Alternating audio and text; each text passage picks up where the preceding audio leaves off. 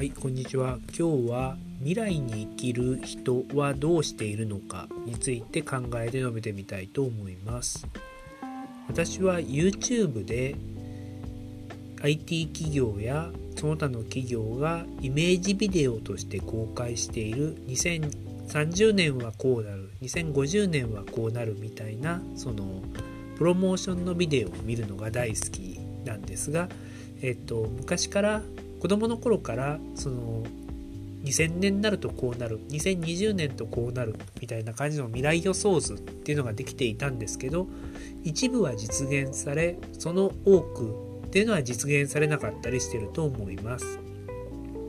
実際問題スマートフォンや iPad っていうのは iPad みたいな構想はあったかと思うんですけどみんながスマートフォンを持っていろいろゴニョゴニョしているっていうような状況は2000年や1900年代において、えー、ほとんど考えられなかった状況かと思います。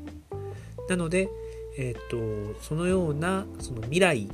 っていうのを考えるといろいろ面白いんじゃないかなと思ってビデオ YouTube を見るのが好きなわけであります。それで私は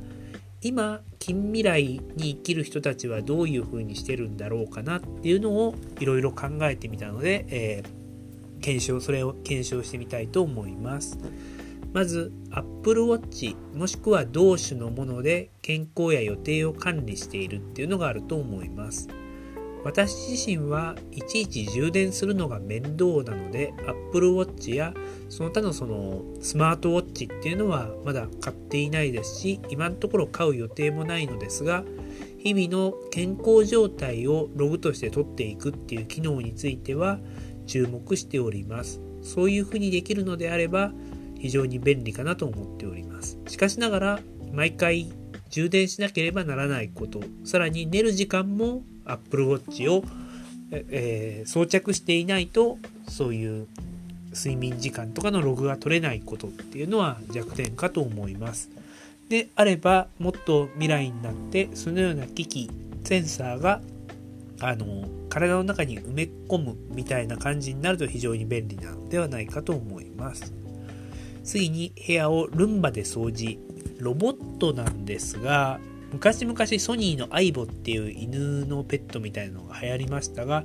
ロボット自体っていうのはそんなに思ったほど普及していないような気がしますペッパーくんとかそういうのもありましたけど一部はま寿司なんかで導入されましたけどこの前はま寿司に行ったらもう撤去されていたんでロボット自体っていうのはそういう楽しみのためとかヒューマンインターフェースとしてのロボットっていうのはあまり流行っていないのではないかと思います。他方ルンバ。何人か持ってる人いるみたいなんで、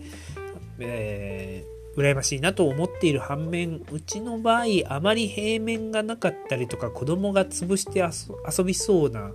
感じがするので導入にはためらっております。しかしながらその自身がいない時掃除してくれるってのは便利かと思うんですけど、えっ、と自身が頑張って掃除すれば終わるくらいの家なんでそんなにそのルンバが必要かって言われると必要ではないような気はします。また私は私の家は2階建てなんでルンバを導入するんであれば1階部分と2階部分2台必要な気はします。ウーバーイーツで注文。えっ、ー、とまあ昔から出前っていうシステムがあったんで単にそのそれがより便利になったよっていうことなんですけど、えー、その日本ではレストランからその出前を取るっていうのはマックとかピザ屋さんとか限定されたところしか不可能であったあったわけですが、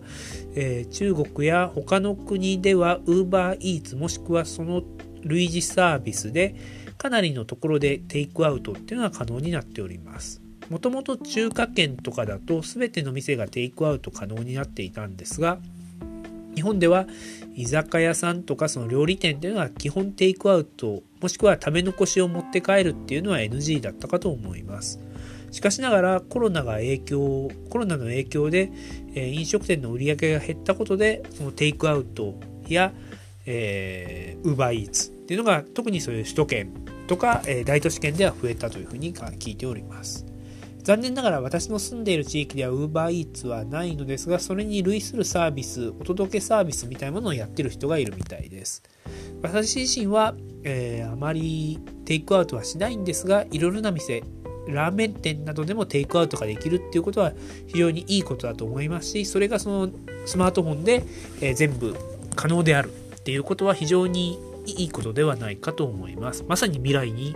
生きている人の、え、サービスではないかと考えております。同様にそのウーバー、タクシーに代わるウーバーっていうのも、えー、都会ではなくむしろ田舎でこういうの普及してくれると便利なんじゃないかなと考えております。これについてはまた時間があればウーバーおよびタクシーだけについて述べてみたいと思います。えー、電子マネーで決済し現金を使用しないえー、おそらく首都圏とか大阪とかであれば Suica を組み合わせることによって Suica で払ったり PayPay で払ったり ID で払ったりすることにおいてほぼ現金支払いではないのではないかと思います。ただしその小学校とか幼稚園とかの支払いが銀行引き落としであったりとか、えー、現金払いっていう可能性はあるかと思います。他方私の住んでいる地域では幼稚園関係は現金ですしあとその町内会関係も現金ですし、えー、店によってはその現金支払いしか許さないっていう店が結構ありますしタクシーも一応カードは理論上カードは使えるんですけど基本現金払いっていうことで、え、ー、と、そういう電子マネーだけで生活できるっていうところからは程遠い感じではあります。これは都会の羨ましい点かと思います。ただ、えっ、ー、と、今の日本の状況だと、そのクレジットカードと ID と PayPay と LINEPay と、え、Suica みたいな感じのその規格が乱立しておりますので、中国みたいなアリペイと WeChatPay しかないみたいな方がお金の管理はしやすいのかなと考えております。次、えー、電気自動車に乗っている、えー、テスラだったりとか、日産のリーフだったりとかっていう風に、電気自動車を乗るっていうのは未来に生きる人々ではないかと思います。えっ、と、効率的に考えると、その、プリウスみたいなハイブリッドの方がいいと思うんですが、意識が高い人はその二酸化炭素を出しませんっていう点で、えー、電気自動車っていうのが、えー、選択肢に入るのかと思います。しかしながら実際問題、たまに電気自動車、テスラもこの前見たりするんですけど、えっ、ー、と、家で充電し、えー、出た場所で充電するのであればそれなりにそのガソリンを入れるよりもリーズナブルかと思うんですがやはりその航続距離ですよねまた充電時間が30分かかるっていうのも問題ですよねそういうのを考えるとまだその実際の使い勝手っていう意味ではガソリン車とかハイブリッドの方が軍配が上がると思うんですけど未来に住む人は電気自動車でも水素自動車とかそういうのはどうなんでしょうかね次、えー、電動キックボード。フランスに留学した学生によると、フランスとかドイツとかでは、電動キックボードのシェアキックボードみたいなのがあったりとか、個人で電動キックボードを使用して、えー、短距離の移動っていうのをそれを使っているっていうのを聞いたことがあります。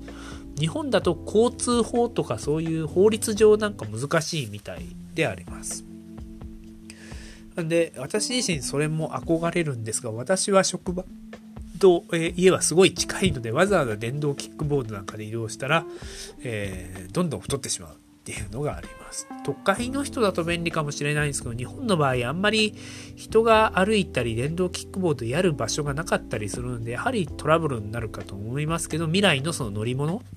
えー、短距離の乗り物として、そのセグウェイっていうのは失敗しちゃいますけど、電動キックボードっていうのはそのあり得るんじゃないかと思っております。電動じゃなくても普通のキックボードでも実は欲しいと思うんですけど、あの、荷物になるんで、なるべくそういう、あのー、ガラクタになるものは買いたくないんですよね。えー、次。パソコンを使用せず、サーフィスまた iPad で全てを実施。うん知り合いの人とかで iPad とそのモバイルキーボードみたいなのを使って作業をしてそれで十分だっていう風にな人もいるんですけど私は古い人間なんでやっぱりノートパソコン使っちゃいますねあのちょっと時間があの経ってきたんでちょっと早く行きたいと思います、えー、次 Alexa や Google スピーカーで家電を管理アメリカとかでは流行ってますし、日本でも意識高い人はやってるんですけど、うん、エアコンとかそういうなのがそのスマートフォンもしくはアレクサなんかでエアコンオンにしてとか、えー、カーテン閉めてとかっていうのができるんであれば便利かなとは思います。ただ、手作業でもできるよねっていうことにはなると思います。その導入費用がすごい高いんであればまだ、やはりそれは向いてないってことなんですけど、えー、よりそういう未来に対してお金を出せる人っていうのであれば、こういうのもありかなと思います。オール電化、そして太陽電池パネル設置。